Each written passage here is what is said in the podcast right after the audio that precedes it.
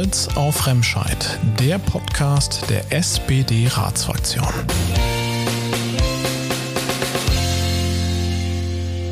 Neues Jahr, neues Format und damit hallo und herzlich willkommen zur ersten Ausgabe von Stolz auf Remscheid Spezial.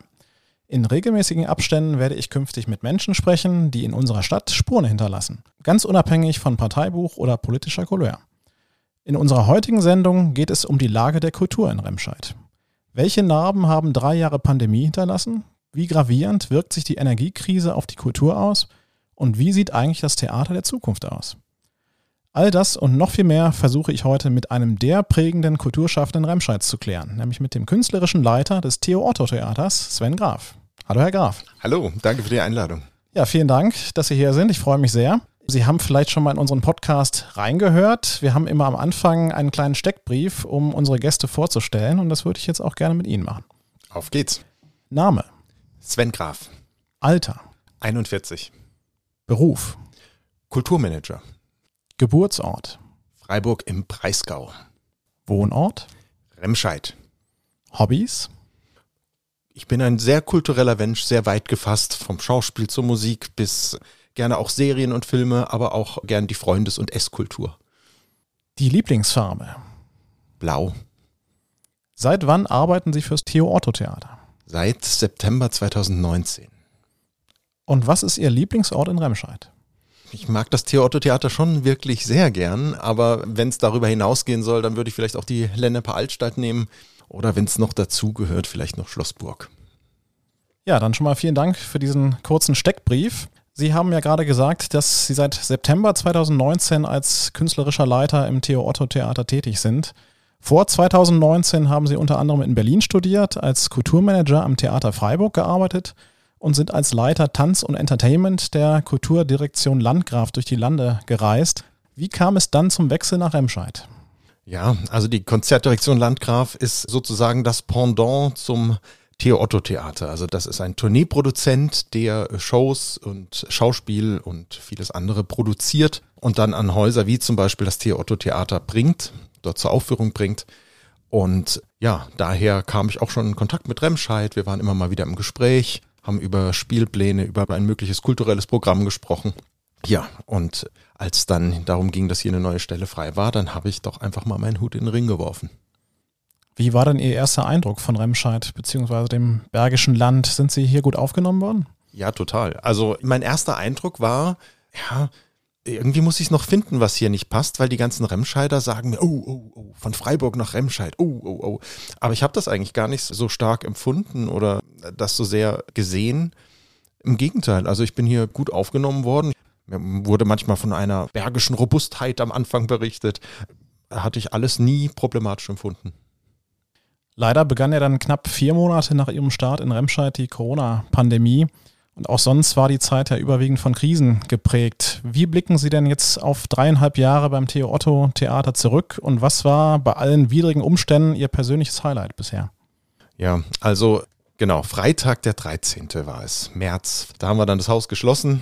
Im September davor habe ich hier angefangen. Ja, natürlich war das, war das eine Herausforderung. Es war aber keineswegs so, dass wir in der Zeit nichts zu tun hatten eigentlich im Gegenteil. Es war eher so, dass man alles, was man davor geplant hatte, was man eigentlich jetzt hätte nur noch abspielen müssen, das musste man wieder zurückorganisieren. Und wir erinnern uns vielleicht so dran, da gab es immer diese zwei Wochen Etappen, wo immer wieder neue Sitzungen, neue Entschlüsse kamen. Und das hieß für uns, dass wir Veranstaltungen immer wieder zwei Wochen nach vorne verschoben haben und immer wieder versucht haben, nach zwei Wochen das doch noch möglich zu machen und dann einen neuen Termin zu finden und so weiter. Und gleichzeitig natürlich auch, dass die Leute, die dann kommen konnten, Später, im Juni, haben wir dann wieder aufgemacht mit dem Tune the June, wo wir Remscheider Kulturveranstalter im Theater hatten, um alle endlich wieder aufzutreten. Und da war uns natürlich ganz wichtig, dass die Leute, die dann kommen können, das eben auch sicher machen können. Insofern war das eigentlich eine sehr, sehr ereignisreiche Zeit und es hatte einige Highlights, ehrlich gesagt, muss ich sagen, jetzt auch, wie es jetzt äh, losging. Natürlich hatten wir einige wirklich, wirklich tolle Veranstaltungen, wo ich sehr, sehr glücklich war aber auch, dass wir es zum Beispiel möglich machen konnten, dass wir jetzt unsere Company in Residence of Curious Nature für zwei Jahre hier haben, mit denen wir jetzt immer wieder Workshops mit Remscheider Tanzenden anbieten können oder zum Beispiel bei der Crea Convention, die auch ein Highlight war, wo wir wirklich viele, viele schöne kreative Inputs und Menschen versammelt haben. Das hat wirklich viel Spaß gemacht. Neben der Gastronomie und der Tourismusbranche musste ja die Kultur sicherlich am meisten unter der Pandemie und ihren Auswirkungen leiden. Gab es aus Ihrer Sicht genug Unterstützung von Seiten der Politik? Ja, ich hatte wirklich das Gefühl, wir haben sehr, sehr gut zusammengearbeitet. Das heißt, wir wurden auch wirklich gehört und ernst genommen, wenn wir gesagt haben, dass wir versuchen, Wege aufzuzeigen, zum Beispiel, wie man eben äh, Hygienekonzepte umsetzen kann und so weiter. Das war eine sehr, sehr produktive Zusammenarbeit und mit sehr, sehr wenig Hürden, außer natürlich den Hürden, die einfach die Situation hergegeben hat. Ansonsten muss ich wirklich sagen, hatte ich hier das Gefühl, dass die Kultur auch wirklich gewollt ist und unterstützt wird. Und das war in der Zeit wirklich wichtig, auch gerade für viele Künstler. Inzwischen hat sich die Pandemielage ja zum Glück beruhigt und Theaterbesuche sind wieder ohne Einschränkungen möglich. Wie ist denn Ihr aktueller Eindruck? Ist die Nachfrage nach Tickets schon wieder auf Vor-Pandemie-Niveau? Nein, noch lange nicht. Also deutschlandweit sagt man, gibt, geht mittlerweile der Spruch rum, 50 Prozent ist das neue ausverkauft. Das ist leider nicht so prickelnd. Alle auf der anderen Seite muss ich auch wirklich sagen, dass man schon eine Entwicklung merkt. Also es beginnt langsam wieder und ja, das wird einige Zeit brauchen, all dieweil wir einige Leute einfach wirklich, wir haben, das haben wir gemerkt, die Pandemie hat gerade bei den älteren Leuten dafür gesorgt, dass einige wahrscheinlich sich auch eher ganz vom Theaterbesuch verabschiedet haben, entweder weil sie alleine sind oder alleine nicht kommen wollen oder nicht mehr mobil sind nach Corona. Also da hat sich relativ viel getan. Die Struktur insgesamt hat sich einschneidend geändert. Und da müssen wir jetzt schon mit einigen neuen Gedanken rangehen. Jetzt haben Sie es natürlich gerade schon kurz erklärt. Woran mag es denn liegen, dass die Menschen fernbleiben? Müssen die Menschen nach Corona wieder neu lernen, ins Theater zu gehen oder ist es eher ein grundsätzliches Problem? Ja, also wir haben uns eigentlich darauf eingestellt, dass wir nach Corona haben wir in der Sommerpause ein bisschen Elan gesammelt und haben gedacht, so und jetzt müssen wir die Leute wieder aus den Sesseln. Jetzt haben sie sich ein bisschen zu sehr dran gewöhnt. Ich meine, das ist ja auch immer ganz gemütlich, ne? wenn man abend dann nicht mehr raus muss. Man kann auf dem Sofa sitzen bleiben, ja, kann sich was zu trinken holen, wann man will, auch auf die Toilette gehen, wann man will. Das ist natürlich alles sehr, sehr gemütlich. Und wir haben uns dann eigentlich darauf eingestellt, dass wir mit Elan die Leute wieder aus dem Sessel ziehen und ins Theater holen. Und dann kam natürlich der Februar des letzten Jahres, der dafür gesorgt hat, dass viele Leute auch einfach eine zusätzliche Unsicherheit im finanziellen Sektor spüren. Und das, was man sehr, sehr stark spürt, ist auf jeden Fall, dass Corona aus den Köpfen auch noch nicht raus ist. Das ist aber eher ein diffuses Gefühl von Unsicherheit, die da irgendwie noch im Raume liegt und man sich nicht ganz wohl fühlt.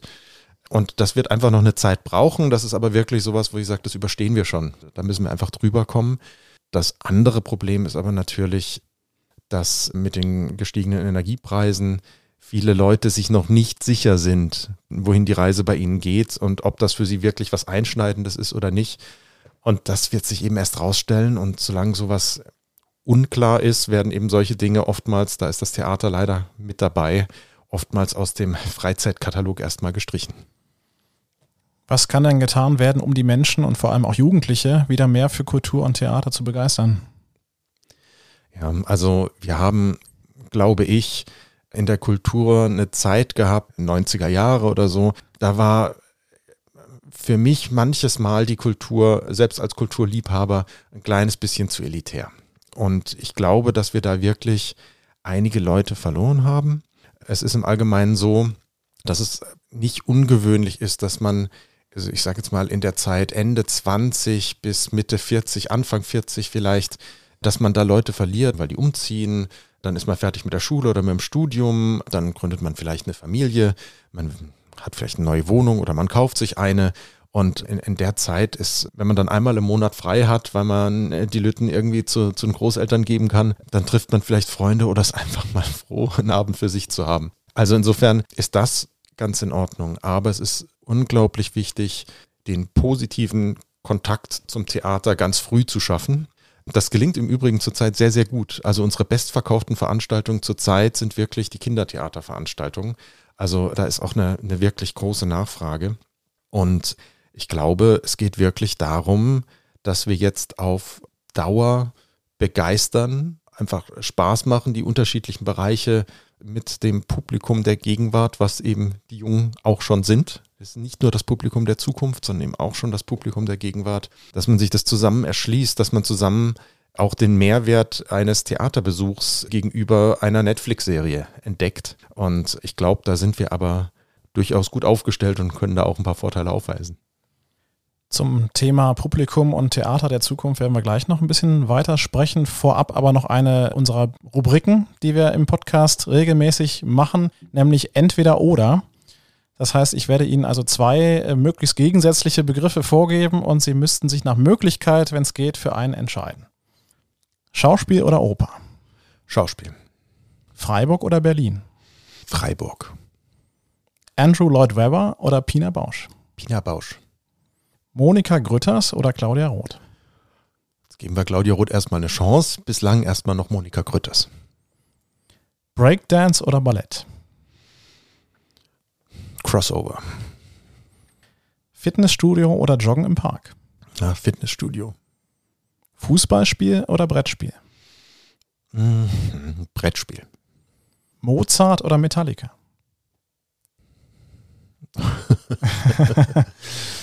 das, ist, äh, das ist gut. Äh, oder beides irgendwie? Ja, da, ich will nicht schon wieder Crossover sagen. Deswegen sage ich vielleicht an dem Punkt tatsächlich Mozart. Game of Thrones oder The Crown? Game of Thrones. Spätzle oder Spaghetti? Spätzle.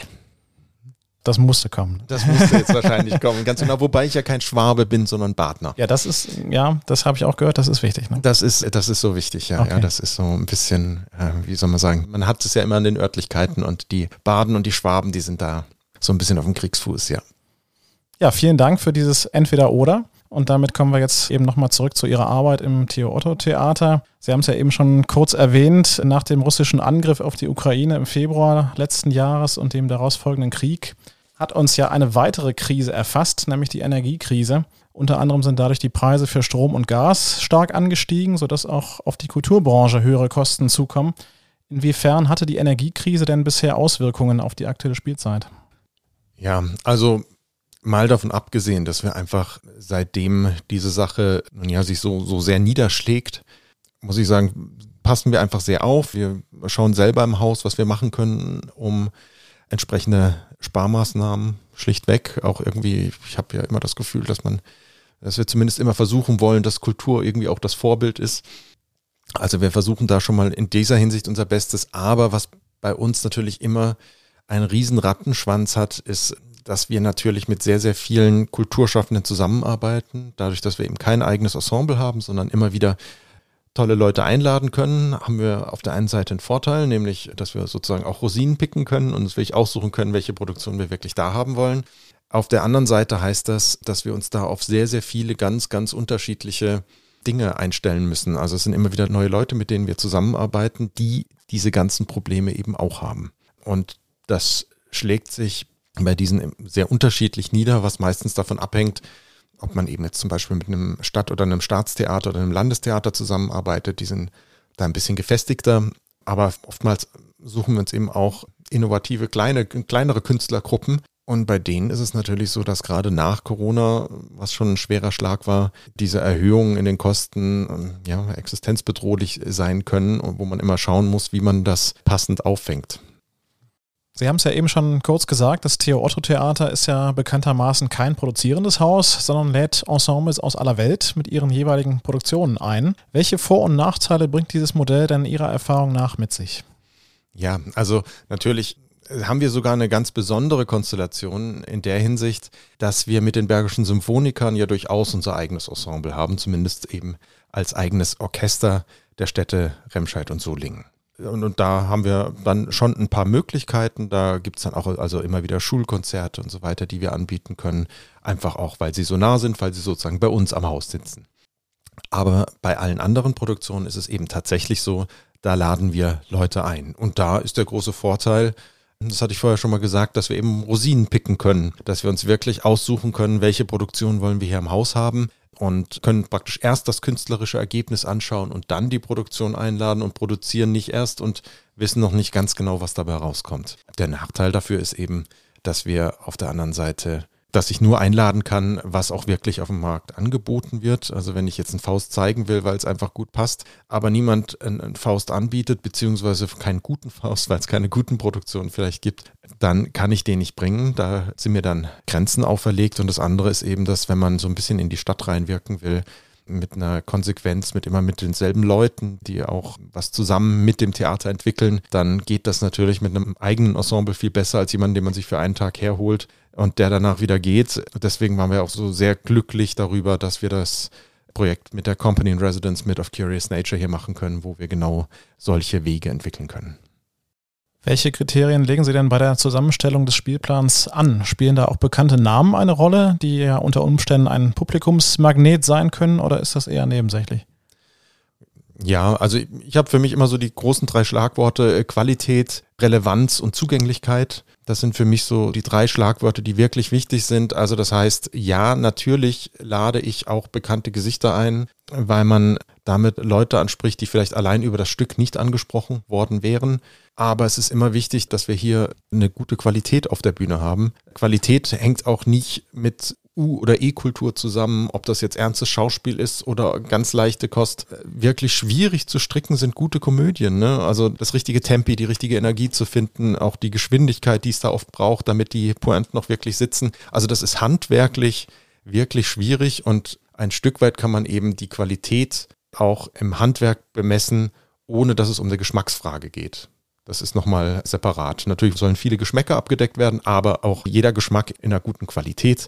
Die Relevanz ist wichtig, dass wir irgendwie als Haus uns auch absetzen können von reinem Entertainment, das unabhängig von allem funktioniert. Wir wollen natürlich schon irgendwie die Themen der Zeit auch aufnehmen, auch in guter Unterhaltung, trotzdem nicht unter Niveau lachen und ein bisschen geistreich vielleicht auch wieder rausgehen. Und die Zugänglichkeit, ja, das ist das, was ich vorher vielleicht auch meinte. Wir wollen die Qualität hochhalten, aber wir wollen nicht elitär sein. Wir wollen Kultur wirklich so anbieten, dass sie das ist, was sie eigentlich von Natur aus ist, nämlich so das, was durch die Gesellschaft fließt und was, was Energie und Selbstwirksamkeit und Kreativität erzeugt. Und dafür ist eben eine Zugänglichkeit wichtig. Ich sage immer, ein leerer Theatersaal ist so sinnvoll wie ein vernagelter Brunnen. Auf welche Produktion in Ihrem Haus freuen Sie sich denn 2023 besonders? Ja, ich, ich muss zugeben, ich finde, wir haben gleich im Januar einen, einen ziemlichen Highlight-Monat. Also wir haben jetzt im Januar gleich drei Produktionen, auf die ich mich wirklich freue. Zum einen eine tolle Komödie, wo man sehr, sehr zu lachen hat, aber gleichzeitig eben auch durchaus ein paar Themen anspricht, die nicht unbedeutend sind, mit Jürgen Tarach unter anderem in der Hauptrolle. Fehler im System heißt das Ganze. Dann haben wir die Brothers Brass aus Spanien da, was eine Hip-Hop-Entertainment-Show ist, auch wirklich sehr, sehr gut im Niveau. Und dann vielleicht die aufwendigste Produktion, die wir dieses Jahr haben. Am 28. Januar kommt Pixel von einer Company aus Frankreich, die auch schon weltweit getourt ist, die auf sehr kunstvolle und fesselnde Art und Weise sowohl artistische Momente als auch Tanz und Projektionskunst auf einem sehr hohen Niveau zusammen verbindet und da wirklich was sehr Bezauberndes draus macht. Wie sieht denn Ihrer Meinung nach das Theater der Zukunft aus? Wird es in den nächsten Jahrzehnten einen großen Umbruch geben oder werden wir auch in 30 Jahren noch klassisch ins Theater gehen, um Goethes Faust zu sehen?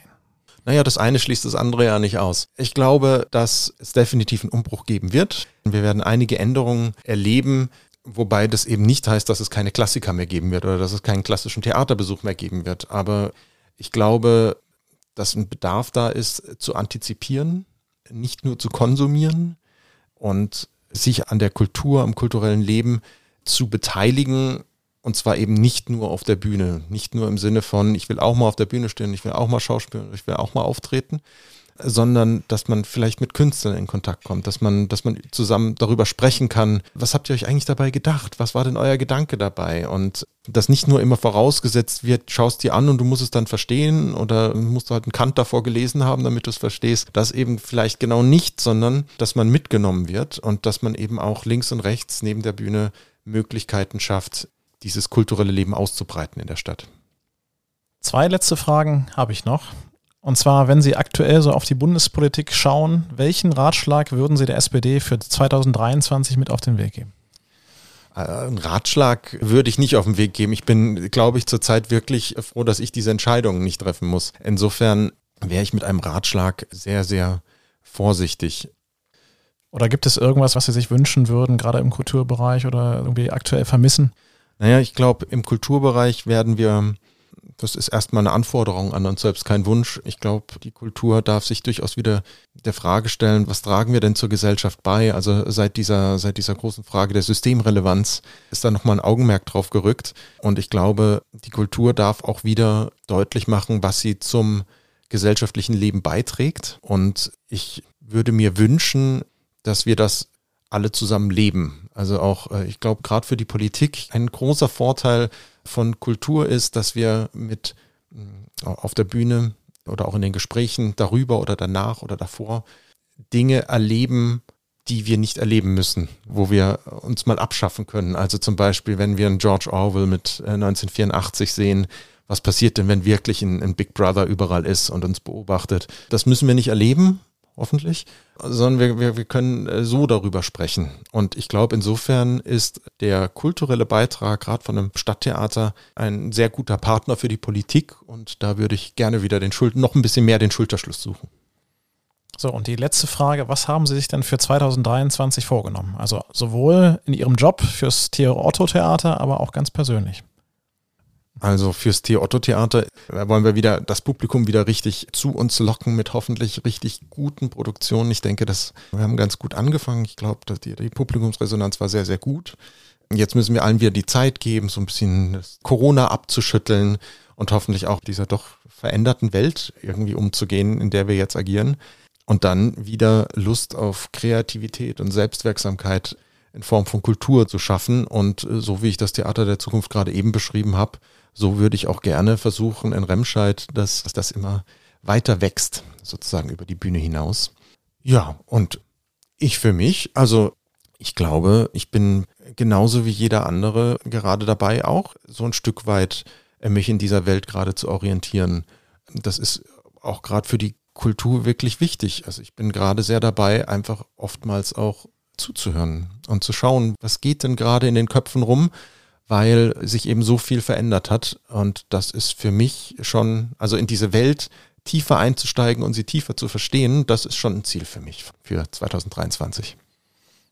Ja, und damit wären wir dann am Ende unserer ersten Spezialausgabe von Stolz auf Remscheid. Lieber Herr Graf, vielen Dank für Ihre Zeit. Ich wünsche Ihnen natürlich, dass Sie Ihre Ziele sowohl im Job als auch privat erfüllen. Danke. Und die nächste Folge von Stolz auf Remscheid ist schon in Planung und gibt es dann im Februar. Gleiche Stelle, gleiche Welle. Also macht's gut, bleibt gesund und tschüss.